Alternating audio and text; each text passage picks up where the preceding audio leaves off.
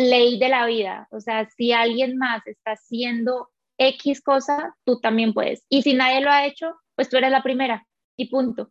Que es que es muy complicado, muy complicado para quién, muy complicado para los estándares de qué. Entonces, si, si algo te lo estás imaginando, lo estás soñando, es porque ya es posible para ti. Hola, soy Andrea H. Paulín y esto es Mancharte, un podcast donde se platica de lo que nos apasiona, el arte. Desde ilustradores, fotógrafos, pintores, escritores y más nos contarán sus tips, caminos y visiones que han desafiado para seguir salpicando a más gente con su arte. Y así inspirarte a que tú comiences a mancharte con todas tus locuras. El día de hoy la invitada es Susana Ilustrada. Así como su nombre lo dice, ella es una ilustradora intuitiva. Ya verán el por qué, ella explica más adelante. Estoy muy emocionada de tenerla aquí porque tiene una historia muy particular que ya te enterarás. Me encanta su estilo porque creo que muestra mucho la perspectiva de cómo ve la ilustración y es esta meditación o herramienta que le ayudó a volver a escuchar su esencia y su niña interior, como ella dice. El día de hoy ella trabaja como freelance para varias marcas, además de que tiene sus talleres y workshops donde enseña ilustración de esta perspectiva de conectarte con tu niña interior o tu yo interior. En este episodio tocamos temas súper importantes como el síndrome del impostor y tácticas para superarlo cuando a veces la mente eh, nos quiere jugar un poco chueco Hablamos mucho sobre cómo conectar contigo misma o contigo mismo para encontrar tanto tu proceso creativo que te sirva y que te inspire, además de el estilo. Ella representa este gran mensaje de lo importante que es hacernos caso primero a nosotros mismos, qué, qué es lo que queremos y qué es lo que buscamos de la vida y ya después escuchamos a nuestro mundo exterior. Pero primero es serte fiel. Entonces, sin más, Siéntate, ponte cómodo porque esta plática te va a inspirar muchísimo. Hola Susana, ¿cómo estás? Es un gusto de verdad tenerte aquí con nosotros en Mancharte. Y bueno, primero quisiera eh, que para que te conozca la gente, ¿a qué te dedicas el día de hoy? Eh, nada, primero mil gracias por invitarme al podcast, estoy súper emocionada. Yo soy ilustradora, eh, de profesión no, de profesión soy abogada, pero en este momento ya no ejerzo y soy ilustradora. Y siempre digo que soy ilustradora intuitiva porque no tengo como eh, una base de escuela, entre comillas, como de ilustración, pero va mucho más allá de eso. Entonces en este momento ilustro, hago trabajos, trabajos como freelance y enseño ilustración, es lo que estoy enfocada en este momento, sobre todo enseñar a otras personas a aprender a ilustrar y a expresarse por medio del arte. Súper. ¿Y cómo, cómo empezaste este camino del arte, esta ilustración intuitiva, como le dices? Pues, a ver, resumido, yo chiquita fui como la típica niña súper creativa. Yo estaba siempre como en mi cuarto rodeada de colores y de papeles y de marcadores y pasaba muchísimo tiempo, era como mi lugar feliz, como creando y dibujando. Eh, pero fui creciendo y mm, como que la vida pasa y te empiezan a decir como, no, es que el arte no se vive, no sé qué. Y llegué, me gradué del colegio, yo me gradué chiquita, tenía 16 años, y entonces fue como de qué estudio, porque yo sé que yo soy buena para el arte, que me gusta, pero tengo esta idea de que no voy a poder vivir de eso y termino estudiando derecho. Entonces hago mi carrera, que tampoco es que la sufrí, o sea, sí me gustó estudiar derecho, pero no era lo mío. Lo ejercí por dos años y medio más o menos y dije, no, no, no, o sea, como yo que estoy se cancela. se cancela, o sea, me, perdí demasiado y yo no era consciente en ese momento de que a mí me faltaba algo, o sea, que yo había perdido algo en el proceso. ¿Y, y por qué decidiste estudiar derecho, sabes? O sea, como que siento que nada que, nada que ver. Ya, ya sé. O sea, estaba entre, la verdad, como entre diseño gráfico, arquitectura, publicidad, que era como mucho más creativo, eh, pero en mi casa no había nadie eh, relacionado con algunas de esas carreras. Entonces yo las únicas referencias que tenía era abogados o economistas o es como una carrera más tradicional. Y en mi mente de 16 años dije como, ay, pero a mí me gusta leer y me gusta legar, o sea, me gusta como hablar, expresarme y dar mi punto de vista bueno, voy a estudiar derecho. Y termino estudiando derecho, pero pues no, no, no era lo que me hacía feliz. O sea, siempre sentiste como este, justo este vacío de que algo me falta o, o sea, como que me falta esta chispa en algo. Sí, o sea, yo en los cinco años de carrera que duró más o menos, dejé de ilustrar por completo. O sea, yo pasé de dibujar muchísimo en mi día a día a casi no hacerlo. O sea, solamente como que en mis cuadernos, no sé, yo estaba viendo derecho penal y entre, o sea, todo el mundo prestaba atención y yo haciendo como un dibujito en el cuaderno. O sea, pero ahí se resumían mis dibujos.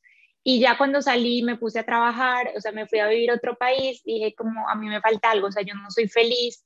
Y literalmente un día salí de la oficina y dije, me voy a una papelería y voy a comprar otra vez colores, marcadores, etcétera. Y volví a dibujar y dije, ah, esto era lo que me faltaba. O sea, como de un chip como que cambió adentro. Ajá, o sea, fue como, ah, ok, o sea, como que ya llegué de nuevo a mi safe place. Total, total. O sea, yo me acuerdo que yo salía de la oficina, eh, que era un trabajo que no me gustaba, y yo llegaba a mi casa y en la mesa de mi comedor era como mi estudio de arte, eh, y entraba como en una burbujita, literal, como en un safe place, que todo, o sea, todo estaba bien, yo me expresaba, sacaba todo, y, y era como mi, el momento para mí, o sea, como para desconectar del mundo.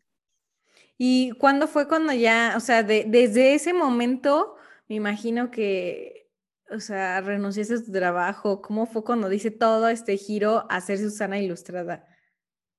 Pues, yo renuncié, eh, a ver, empecé a trabajar en 2016 y desde el primer mes yo ya dije, yo me tengo que ir de acá, pero terminé quedándome dos años y medio porque yo quería irme a hacer un, un máster, yo en este momento estoy viviendo en Madrid y en 2019, a principio yo ya sabía, apliqué al máster que iba a hacer y dije, me tengo que ir, o sea, como que ya le di una oportunidad a mi carrera, yo sé que esto no es lo que me gusta, a mí me gusta el arte, me gusta la moda, y me vine a hacer un máster en, en, comunicación de moda. Y, y ahí empecé también el año pasado, a raíz de cuarentena, a explorar muchísimo más mi parte como ilustradora porque sí lo seguía haciendo, pero yo todavía me convivía inconscientemente de eso no es una carrera con la que puedas vivir. Claro. O sea, de eso, como que muy adentro, ¿sabes? Como que se me quedó el, bichito de, no, tú tienes que buscar una carrera de verdad. Y, y llega cuarentena, yo estoy sola, o sea, la cuarentena me coge completamente sola y me pongo a dibujar, a dibujar, a dibujar todos los días, era como mi, otra vez mi momento feliz y dijo, no, esto es, ni siquiera el máster que acabo de hacer que me encanta, no es o sea, es la ilustración. Y ya. Wow, o sea, no, y aparte, eh, creo que lo hablo por todos, pero esto de no vives en el arte, te vas a morir de hambre, o sea, creo que al final es como esta creencia limitante que nos detiene realmente a, lanzarte y a, y a mostrar que sí se puede. Total, total. Y creo que nos lo dicen desde muy chiquitos, o sea, es algo con lo que crecemos y tal vez cuando somos tan pequeños no tenemos referentes de gente que sí está viviendo el arte, o sea, que sí se puede, sino que crecemos como con estos como caballitos solo mirando hacia el frente y entonces no sabemos como todas las posibilidades que de verdad hay. ¿Y cuándo fue que ya empezaste a seguir estas posibilidades? O sea, que justo ya empezaste a ganar dinero del arte o cómo te empezaste a mover, qué o sea, qué empezaste a buscar. Yo, a ver, el año pasado, igual yo seguía haciendo como desde que empecé a dibujar, como en 2017, empecé a hacer trabajos freelance y para marcas y para proyectos, y me gustaba, o sea, me gusta esa parte de hacer colaboraciones y cosas para los demás, pero yo quería hacer algo que fuera mío, o sea, como que nadie me tuviera que decir, este es el, o sea, como el briefing y lo que tienes que hacer, sino yo quería crear para mí. Y en cuarentena me di cuenta que no solo quería crear, sino que quería enseñar a ilustrar, porque también hay mucha gente que dice, es que yo no soy dibujar, yo no nací con talento, yo soy pésima para XXX, y es como, no, todos cuando éramos chiquitos dibujamos, todos cogíamos un papel y una hoja, y entonces me di cuenta que me encantaba enseñar, y el año pasado creé mi primer, o sea, la primera edición de mi programa, que tengo un programa de seis semanas para aprender a ilustrar, y ahí fue como que todo hizo clic, o sea, dije como, wow, esto es, o sea, esto es, y ahí empecé, lo que tú dices, como a ganar dinero, o sea, ya en una forma pues muchísimo más formal, o sea, como de, de verdad sí puedo vivir de esto y es algo que me encanta. Y me imagino que, bueno, o sea, a lo largo de toda la historia, ¿qué retos has presentado? Pues yo creo que más que retos externos ha sido como cambiar la mentalidad. Porque más allá de lo que te digan que se puede, no se puede, que si hay, momentos más difíciles y tu familia, tus amigos, tu entorno te apoya, está muy bien. Pero más allá de eso es cambiar la mentalidad de eh, no estoy loca, o sea, no por querer algo diferente estoy mal, sino me doy permiso para de verdad ser lo que yo desde chiquita sabía que quería hacer. O sea, como de, de verdad me estoy dando permiso como para hacer mi inversión de siete años más feliz y que me vea mi niña chiquita y diga, ah, estoy orgullosa.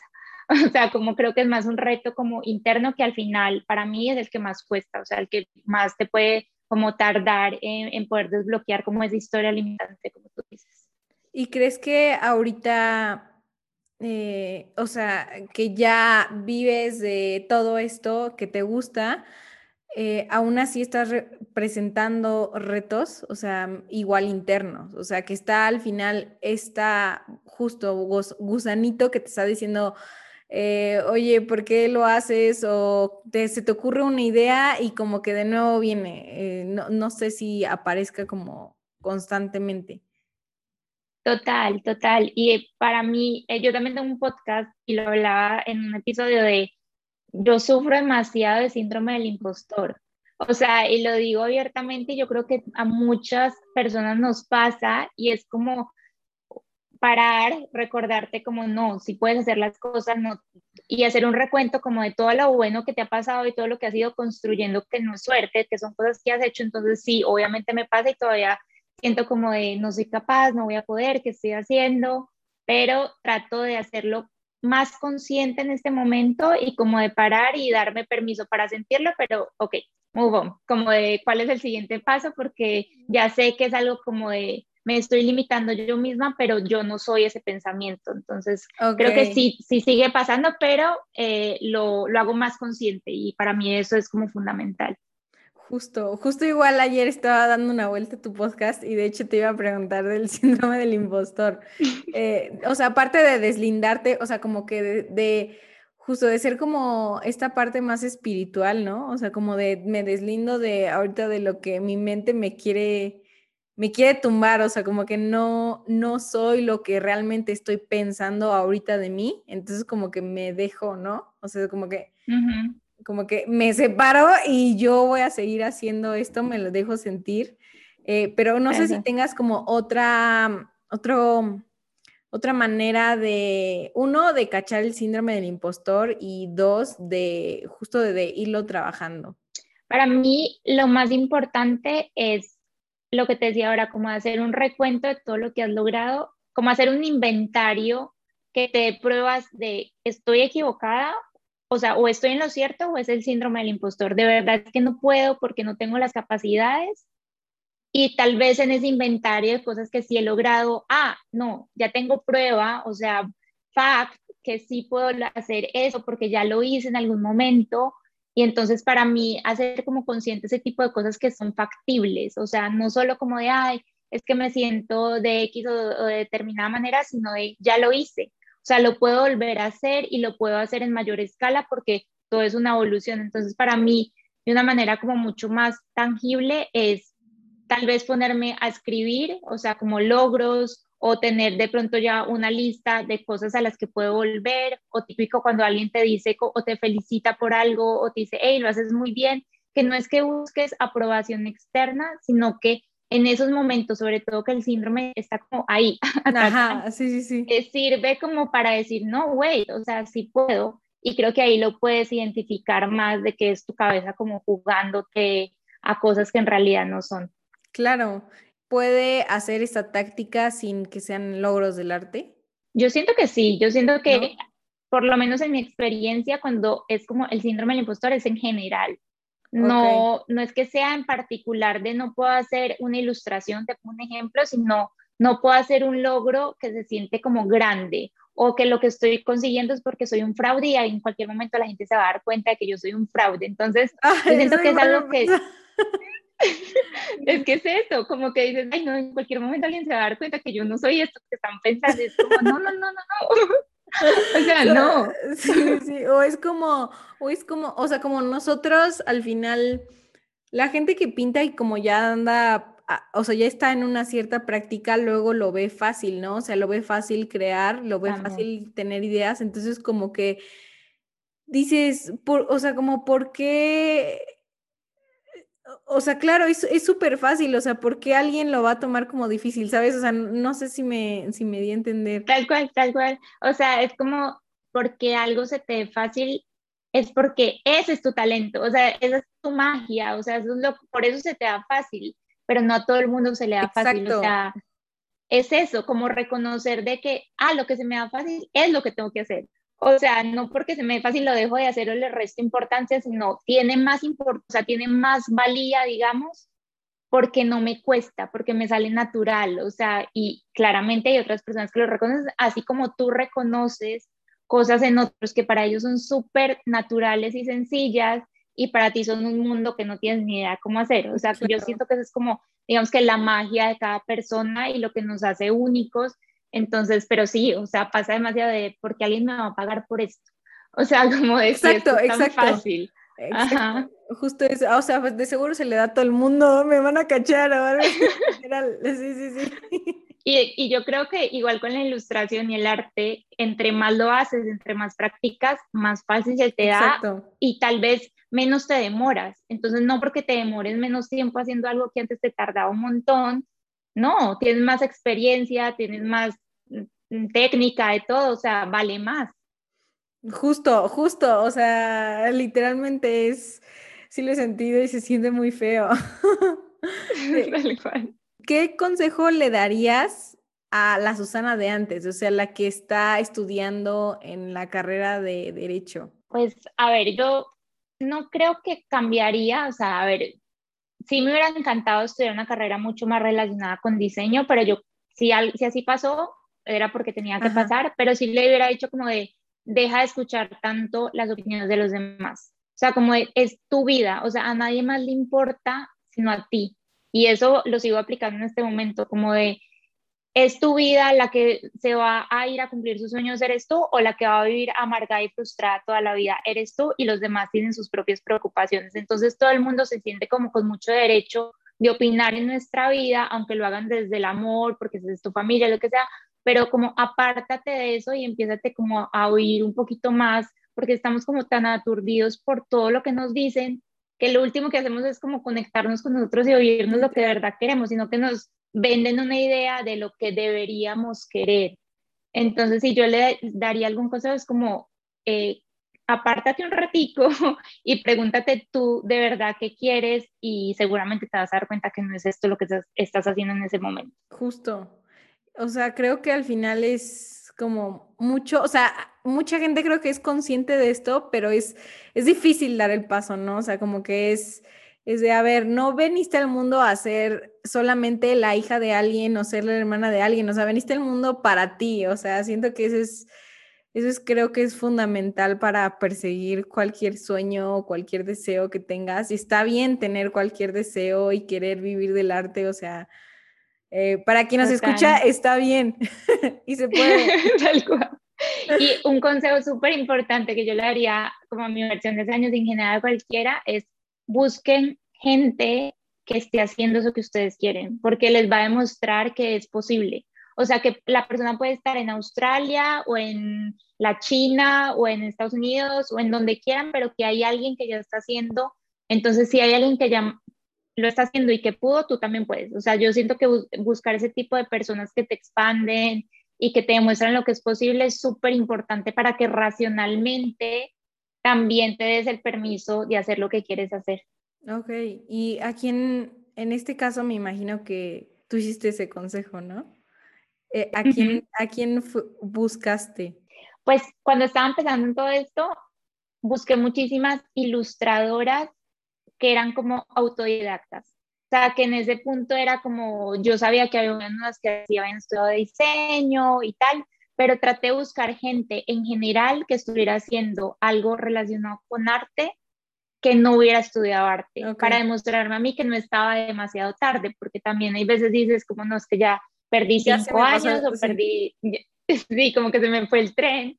Entonces es, no, hay gente que cambia al... Encontré una señora, en este momento se me va el nombre, pero encontré una señora que eh, había sido toda su vida eh, profesora de colegio de niños chiquitos y tiene como unos 60 años y se puso a pintar, a dar clases y ahora tiene una empresa multimillonaria.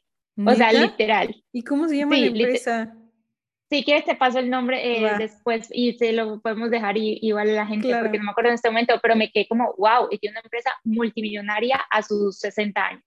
Es como, sí se puede, no importa el momento en el que estés, sí se puede. Ok, ok, wow. Este, y en todo esto, el día de hoy, ¿qué encuentras en el arte? Pues yo siento que es como una burbuja para escapar y para desconectarte de todo, pero para conectarte contigo yo siento que el arte, más allá de que estés comunicando y que puedes eh, transmitir mensajes y llegar a otras personas, también es una herramienta súper poderosa para conectarte contigo y que al final ese arte que estés haciendo de la manera que se vea y que para que comunique efectivamente tiene que venir desde adentro. Entonces, para mí es como terapia eh, gratis, eh, que lo puedes hacer sola y es como una meditación activa todo el tiempo. Entonces, para mí es terapia, o sea, el arte es como parte fundamental. ¿Y qué te inspira para hacer todas tus ilustraciones? Me inspiro muchísimo en el día a día, la verdad, en experiencias. O sea, le tomo foto a todo lo que veo en la calle, me encanta irme a cafecitos como a trabajar que son lindos porque me inspira el lugar inspira las conversaciones que oigo al lado, entonces a mí también soy la típica me, metida que estoy oyendo porque me imagino la historia que hay detrás y entonces de pronto veo a alguien que me encanta como está vestida en la calle eh, y le tomo una foto porque después yo sé que todo eso me va a servir y es lo que más me inspira como el día a día y porque estoy ilustrando desde un lugar que conozco. Me encanta. Justo en lo del café, este, bueno, ahorita aquí no lo he hecho por la cuarentena, pero pero justo era de, era como todo un ritual ir a un café y de que ver a las personas y no sé, como que imaginarte qué están viviendo. Entonces, si está como una pareja, así te imaginas de, depende de su comportamiento, cómo está y cómo está vestido. Tal cual, o sea, te es como un mundo entero y la historia es vida. Ándale, ándale, me encanta. Y en todo esto, ¿cómo empezaste a al, bueno, a ilustrar para Vogue? Yo hice haber hecho dos cosas como por separado. Cuando estaba, yo trabajaba en Ecuador, o sea, yo soy colombiana, pero trabajaba en Ecuador, en la Embajada de Colombia en, en, Ecuador, en Quito, y en esto que yo ya sabía que no me gustaba mi trabajo, que no era lo que yo quería hacer, un día dije como, le voy a escribir a todo el mundo. O sea, me senté a buscar correos y le dije, voy a escribir a todo el mundo, a personas con las que yo quiera trabajar, con los que quiera ilustrar, y literalmente me conseguí, yo creo que el correo de todos los de que hacían como el, la parte de editorial de Vogue México y Latinoamérica de esa época y les escribí a todos y les mandé mi portafolio. Yo, hola, soy Susana, eh, la más loca, te va mi portafolio, me encantaría trabajar con ustedes, va. Eh, muchos me respondieron como de, en este momento no, no sé qué, pero hubo una persona que era la encargada, la editora digital en ese momento, me dijo, me gusta lo que haces, justo es Fashion Week acá en México, quieres ilustrar una pieza para Instagram. Eh, y dije, ya, de una. O sea, yo era como... Sí, sí, ya, no importa. Como que sí, sí, sí. Me dijo, no, y el tiempo, yo no, te lo tengo para mañana. O sea, mi, para, yo estaba para como... ahora, sí. Y literal ahí me acuerdo perfecto que lo que hablamos ahora del síndrome del impostor me atacó heavy porque yo le mandé, hice la ilustración, ella me dio como los parámetros, se la mandé y yo antes de que me contestara el correo decía como, no, no, no, está horrible, me va a decir que, que what the fuck, que yo que le acabo de mandar, y al final salió y le gustó y tal, y ahí eh, terminé haciendo como varias cositas para ellos. Y acá ya en Madrid yo hice el máster de comunicación de moda de Vogue, o sea, acá en, en la escuela de Condenast, y terminé ilustrando para Condenast o sea, que es como college, o sea, como la parte de, educación de, de, ellos, que también estuvo muy cool. Wow, o sea, de ahí, de, tus, de los correos, así enviando te empezaste a abrir puertas, me imagino, ¿no? O sea, como que ahí descubriste real el, el, poder que tiene el mail, el mail y, y, bueno, los mensajes, ¿no? O sea, como que siento que hay veces, y me pasa, de que es como, ok, ¿cómo, ¿cómo me consigo esas oportunidades? O cómo gente puede llegar a, o sea, ¿cómo me hago a conocer, no? Sí, yo soy súper defensora de escríbele a todo el mundo, a todo el mundo, no importa si lo ves como demasiado lejano, o sea, que no dice como nunca me va a contestar, puede que no te conteste, pero puede que sí, y puede que 100 correos que mandes te contesten 20 y ahí te va a salir una oportunidad increíble.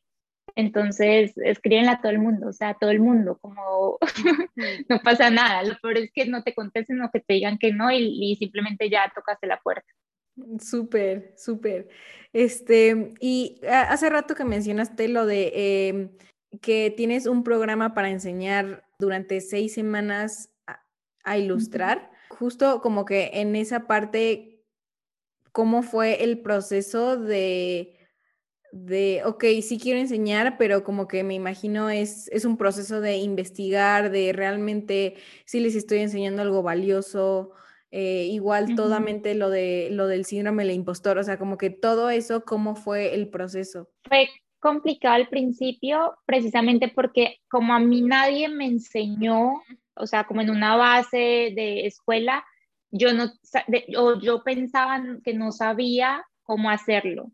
Y entonces dije, listo, me voy a sentar, literalmente cogí post-its y anoté absolutamente todo lo que yo necesitaba para ilustrar, o sea, todo lo que yo necesitaba saber y que sé en este momento y que me permite ilustrar.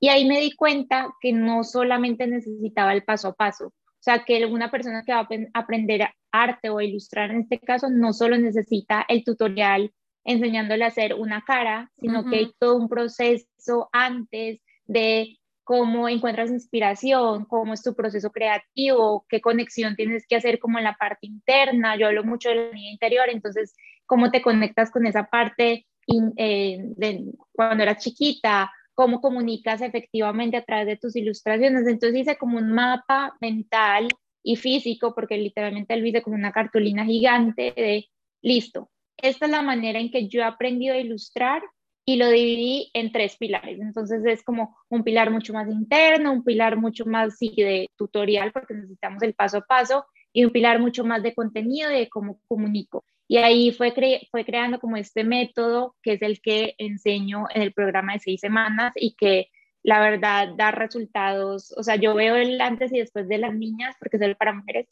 eh, y es hermoso. O sea, hermoso porque yo quería que fuera un programa que no simplemente fuera el tutorial de YouTube que ves una vez y se te olvidó. O sea, dices como, ay, sí, me encanta y nunca más lo vuelves a practicar porque como que no lo integras y no es esto que yo he encontrado que la ilustración es para mí. Entonces así fue. O sea, fue súper lindo, fue en cuarentena, entonces fue súper especial. Ay, qué padre. Y este, me imagino que igual tuviste como justo este momento de, ay, o sea, realmente sí está funcionando lo que estoy enseñando. ¿Qué sentiste en ese momento? Hermoso. O sea, yo soy la más orgullosa cuando me mandan cosas y yo en el programa, el primer día, o sea, la primera semana sin haber visto una clase, les pido que me manden o que hay un grupo de Facebook, entonces que suban al grupo de Facebook una ilustración, un, autorretrato, como para yo ver en qué punto están y, y, como para que ellas se vayan soltando un poquito. Y ver su ilustración uno a la que están haciendo ni siquiera la última semana, la semana tres, es como, o sea, yo no puedo sentir una satisfacción más grande como de, wow, o sea, esto lo creé yo, pero lo están haciendo ellas, o sea, el trabajo y el mérito es absolutamente de, de, cada una. Entonces es hermoso, o sea, para mí es la mayor satisfacción y por eso me encanta enseñar, porque eso como que, que te dan de vuelta, que ellas se sienten y que te dicen como, no pensé que fuera posible hacer esto, es el mejor regalo. O sea, ya, todo. Qué increíble, es como pasar justo el, pues sí, pasar el conocimiento y es como, ay, había una frase, algo así de que si te, o sea, si conservas todo lo que sabes, pues al final cuando te mueres como que tu energía se quedó ahí.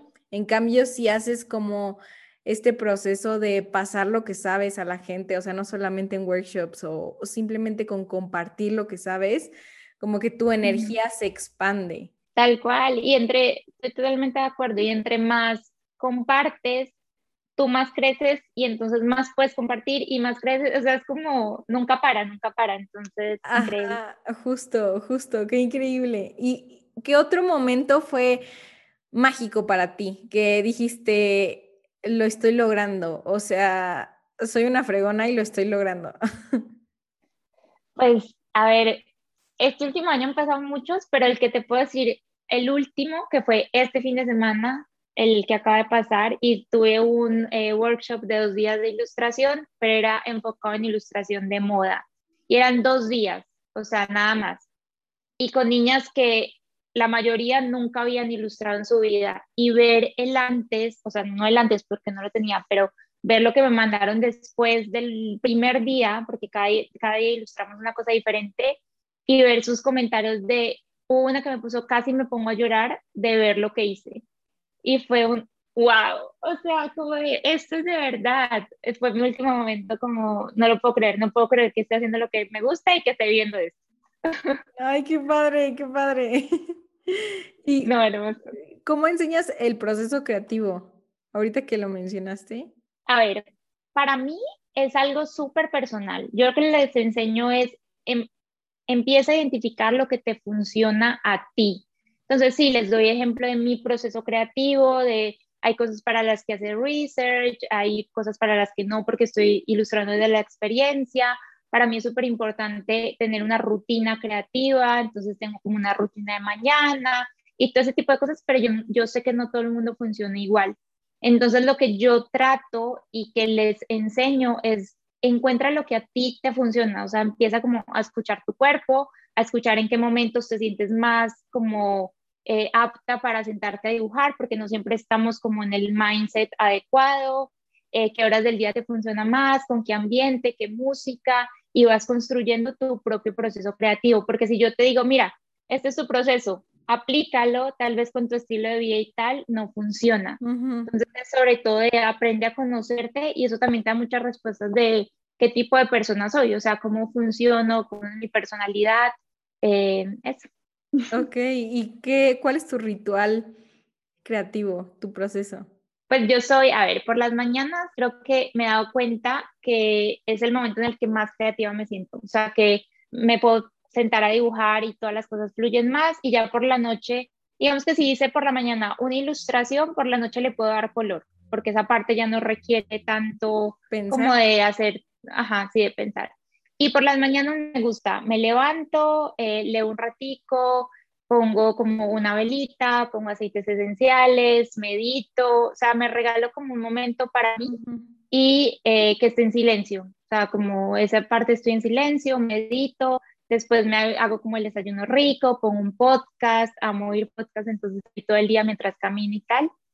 Y ya con empezar esa primera hora del día, de esa manera me prepara como para estar el resto del día y sentarme o a ilustrar o si tengo que salir a hacer algo, en este momento estoy haciendo eh, otro máster, eh, entonces listo, después me voy para eso, pero ya termino con ese mindset que me permite crear independientemente de lo que tenga que hacer. Ya creo que es cuando, porque cuando empezamos como con ese rush de la mañana, ya así empezamos el día, entonces como que no nos damos espacio como para conectar con nosotras mismas y ese es como mi ritual de mañana, como meditar, ir despacio, leer, eh, hacer pitos, Súper, me encanta. Y vi igual que tienes eh, un episodio para cómo encontrar tu estilo, entonces, ¿qué le recomiendas a la gente que nos esté escuchando? Para encontrar el estilo como ilustradoras, empiecen a, o bueno, como artistas en general, identifiquen qué cosas, y va muy de la mano lo que hablamos ahora, qué cosas se le dan fáciles, qué cosas te encantan, qué cosas te encantaba hacer cuando estaba chiquita, el tipo de películas que te gustaba ver, las canciones, eh, qué colores te vibran, porque el estilo va muy de la mano de lo que tú transmites y que, tú veas la de lo que tú eres, ajá, y que tú veas la pieza de alguien y dices, ah, es fulanita, sin la necesidad de ver el nombre. Y eso se va construyendo porque está súper conectada con lo que a ti te hace vibrar. y que también darnos permiso de es eso y ya está. O sea, porque hay veces yo siento que el estilo se siente como una cosa gigante, como tengo que buscar el estilo como de quién dice que ese ya no es tu estilo. O sea, que vas a evolucionar claramente como artista, todos estamos evolucionando, pero la manera en la que estás creando hoy ya es tu estilo. O sea, como de reconciliarnos con la idea de yo dibujo como una niña chiquita y en el momento que me reconcilié que yo dibujaba como una niña chiquita, todo empieza a fluir más. Entonces, como empezar a conocerte y a, y a no darte tan duro de es que ese no es el estilo, como si el estilo fuera algo que ibas a encontrar como súper utópico que no es.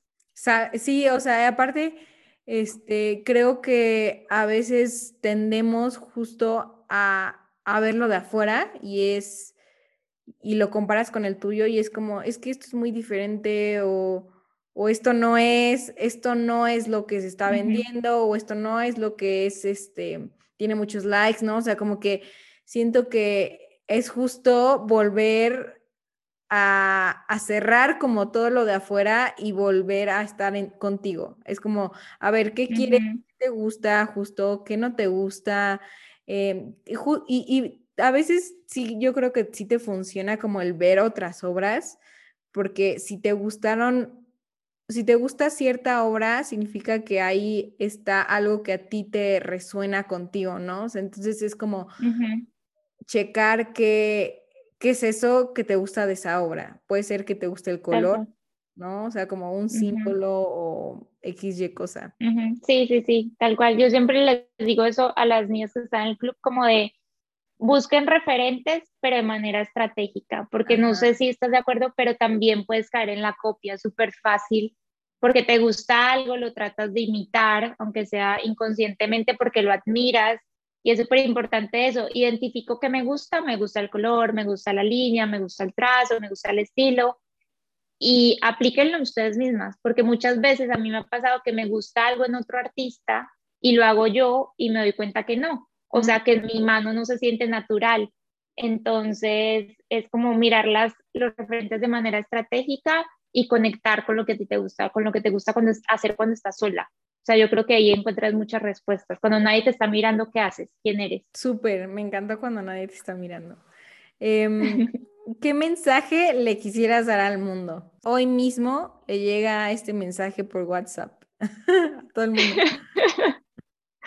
Eh, yo siempre digo esta frase que para mí es como mi mantra de vida, de si alguien más pudo, tú también. Punto. Es como ley de la vida. O sea, si alguien más está haciendo X cosa, tú también puedes. Y si nadie lo ha hecho, pues tú eres la primera y punto. O sea, como de todo es posible. No, no hay nada que, que es que es muy complicado, muy complicado para quién o muy complicado para los estándares de qué. Entonces, si, si algo te lo estás imaginando, lo estás soñando, es porque ya es posible para ti. Me encanta, me encanta.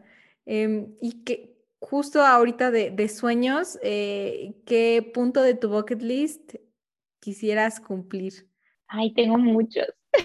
o sea, quiero seguir como llegando a muchas más personas, ilustrando, o sea, enseñándoles a ilustrar. Y ahora estoy muy conectada con la parte de la ilustración te ayuda mucho a sanar, a sanar cosas, no necesariamente porque quieras ser un artista o te quieras dedicar a esto, pero sí creo que es una herramienta que todos deberíamos tener. Entonces, quiero aprender mucho más como la parte de cómo la ilustración nos ayuda a sanar, a sanar, perdón, la parte como energética que hay detrás de todo eso para poderlo comunicar. Ese es como mi eh, siguiente goal en el que estoy trabajando y que quiero chequear así como en mi boca. Check, ok. Me encanta. ¿Y qué libros, películas, no sé, documentales, podcast eh, recomiendas? A ver, podcast, me gusta, hay dos podcasts mexicanos que me gustan mucho, que se, se regalan dudas, a todos sí, y hay otro, el de Marguga, de Coffee eh, Podcast, creo que se llama. Em, hay uno que se llama Mi Mejor Versión, que es de Isa García, también me gusta mucho. El de Manifestation Web también me gusta mucho. El libro es el último que me leí, es de Big Leap, lo recomiendo full, o sea, increíble, como que te cambia un montón eh, esto de nos estamos saboteando todo el tiempo porque nos da miedo ser felices. Y eso, no sé qué más. Súper, súper.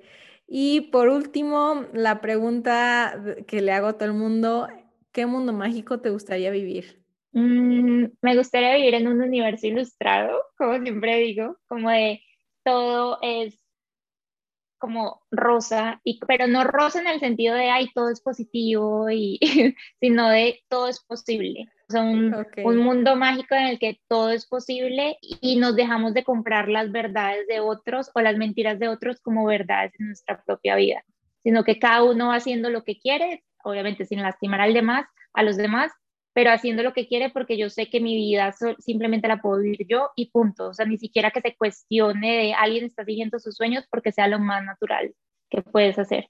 Me encanta, me encanta.